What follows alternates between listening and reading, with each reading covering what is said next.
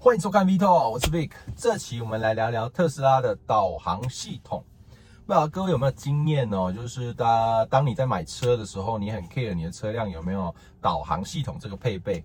可是呢，你开车多年之后，你反而很少用到你的车辆原厂上面搭载的导航系统，因为它的更新图资的速度非常的慢。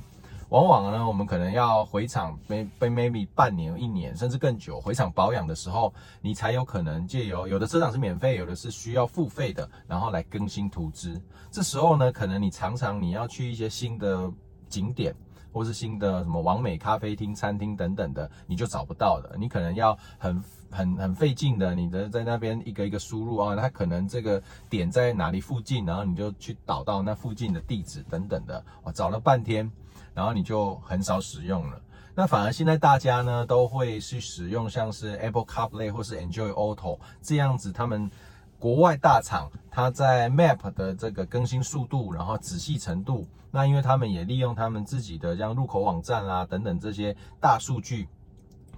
很快的去把这些新的地点去更新到他们的 Map 上面，所以你的使用率就会大幅的提升。那而且我们也知道，我们在手机打字，其实现在都比你在那个车载的那个荧幕啊，或是按键在那边按来的快多了啊，甚至他们的语音辨识也都很棒。所以呢，久而久之，我们就很少用车上原厂的这个导航系统。那我觉得是很可惜啦，就是，但是没有办法，因为他们就是不好用。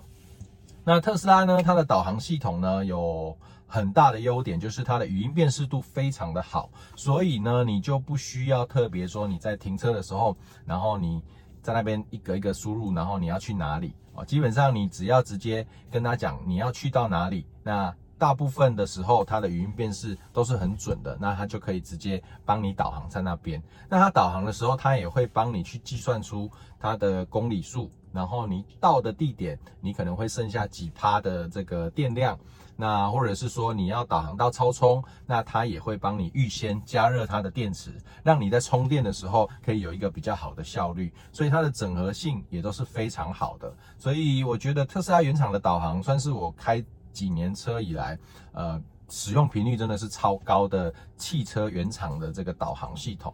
那待会呢，我们就它的导航界面呢，来跟大家做一下分享啊，来各位各位就是来聊聊它的车上导航有什么样的一个特点。OK，Go Go。好的，我想跟各位朋友分享特斯拉导航的部分哦。首先呢，它最大最大的方便的一点呢，就是它的语音辨识哦。我们在新手上路的那一期有教导到，它方向盘的右边这个按钮呢，按下去它就可以启动它的语音辨识哦。所以呢，这时候呢，例如举例来说，我想要去台北一零一，那我们就导航到台北一零一。那它就会出现哦，你是不是是要到台北一零一？比如说景观台，对了，你就按下去。OK，那这时候呢，它就会做路径上面的计算，然后呢，它同时也会告诉你，你到了这个地点，你可能譬如说哦，我们需要的时间是三个小时三十八分，然后总这个公里数呢，它是三百二十八公里。那到一零一，它的电量我们会剩五趴，哦，这个都会跟你说。那再来呢，例如说我们要到超充站，譬如说我们可以导航到附近的，导航到奇美超充站。OK，那导航到它特斯拉的本身超充站呢，它也会有一个特色，就是它如果觉得你车辆本身的电池温度不够，它会预先的帮你加热，那它会在这个上面会出现提示，那你到时候在。充电的时候，你的效率会更好。那这个也是它方便的地方。好，那我们就来看看它的导导航的一些可以基本设定的地方哦。例如说，它可以增加你的停靠点。譬如说，你去完超充，然后你再来要去哪里哦，你就可以接续着哦去把它导航下去。但其实这个就就像 Google Map 的这个呃方式哦，这个都是。它的本身系统呢，它其实就像我们的手机操作系统，所以我相信大家稍微去呃摸索一下，应该就很容易的去上手。那你在这里呢，你就可以看到，譬如说充电的部分，那各位可以看到啊，这里有一个闪电，两个闪电，呃，三个闪电。那这个代表的呢是它的呃充电桩的差异性。首先呢，三个电代表的是它的超充，也就是它速度最快的，就是它的 V2 跟 V3，它的最快速的超充站。那你如果选择呢两个呢，它就会加入城市超充，那速度呢就会慢一些哦。在有一些卖场啦，或者是一些地方，它就会使用这种城市超充。那它介于的速度就是你的家充跟呃最快速充电之间的一个充电速度。那你如果选择一个闪电的，那就会连像是目的地充电，就是你的家用，或者是像 Costco，或者是很多像星光三月，它会附赠的这种家用两百二的这种慢充的，它也会显示在这个图资里面。那你就可以自己来做筛选哦，这个是它也蛮方便的地方。好，那再来呢，我们可以看到，我们先取消导航。那你如果要取消导航，你也可以用语音取消导航。那这时候呢，它就会把它的导航给取消掉。这时候其实呢，你在语音辨识清楚的好处就是你在开车的过程当中，甚至一个人，你可能很难，你可能觉得不方便停下车来。譬如你在高速公路临时要去哪里，那这时候呢，你都用语音来导航去，呃，它的辨识度是非常高的哦。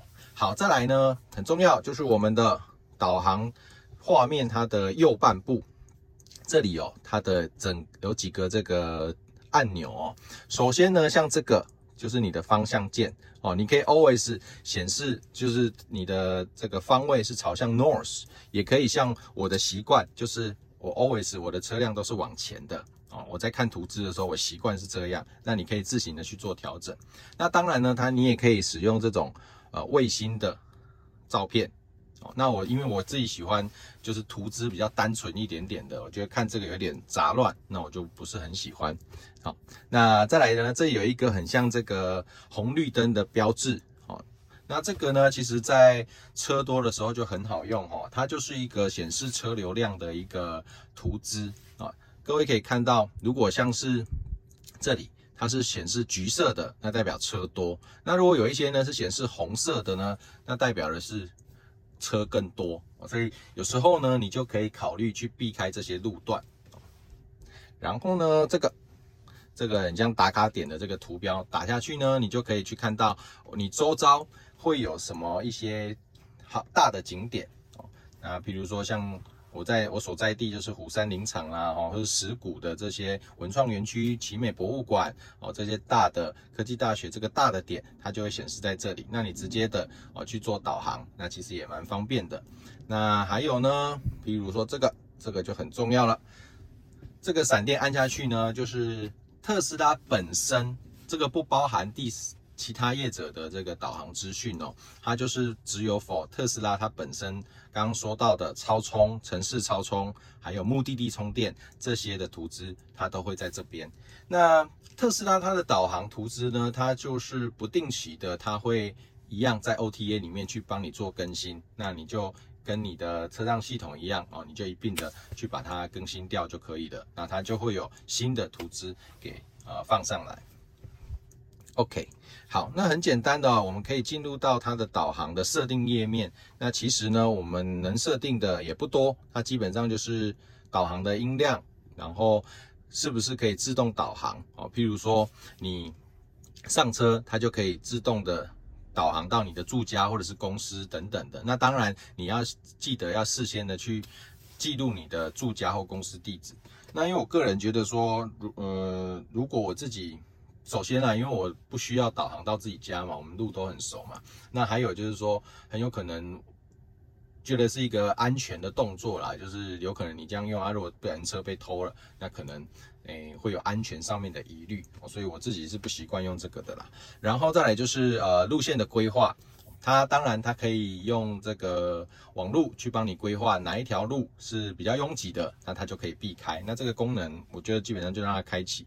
最下面两个呢，避开渡轮跟避开收费站，呃，我想在台湾应该没有这样子的需求，所以基本上都是把它关闭掉的哦。所以这个就是它基本的导航可以设定的地方，其实不多。那我觉得还有一点它很好用的，就是说它跟 Google Map 的连接哦，就是说当你在使用手机上面去找到一个你要去的地点的时候，你可以首先。你要有下载特斯拉的 APP，那你当然你用 APP 当做你的车辆的开锁解锁嘛。那你在用 Google Map 的时候，你就可以使用它上面的分享功能，分享给特斯拉的 App。那特斯拉 App 上面车辆绑定就是你这台车嘛，所以呢，当你在分享给特斯拉 APP 的时候，它就是会分享到你的上面的车辆。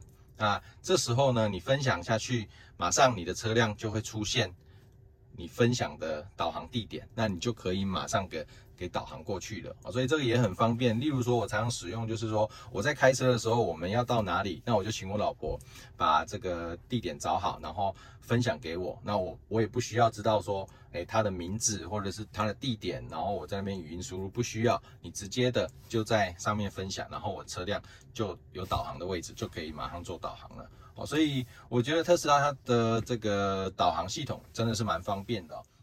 OK，那这个就是我对特斯拉导航的分享。OK，那接下来呢，我们就进入特斯拉快讯的时间。首先呢，我们知道特斯拉以往的车色呢都只有五个，那我们常常最大中看到的可能就是白色啊，因为它白色不用加价嘛，那其他都要加三万到七万不等哦。那前一阵子呢，它在欧洲德国厂。它有发布了 Model Y 两个新车色，快银跟午夜鹰。那快银呢，它在欧洲的像挪威啦、比利时的展间呢，都已经看得到了哦，都可以加价的去做选购了。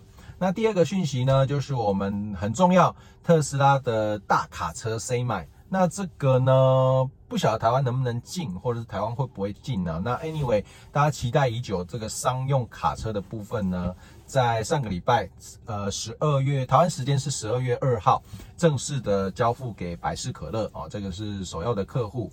那它最长的续航里程呢，它在载重的情况下呢，是可以达到八百公里哦。我在下面会放这个它的呃这个什么影片的连接，就是它直接开八百公里啊，就是它的那个快转的那个影片。各位有兴趣的话，可以在下面的连接可以看一下。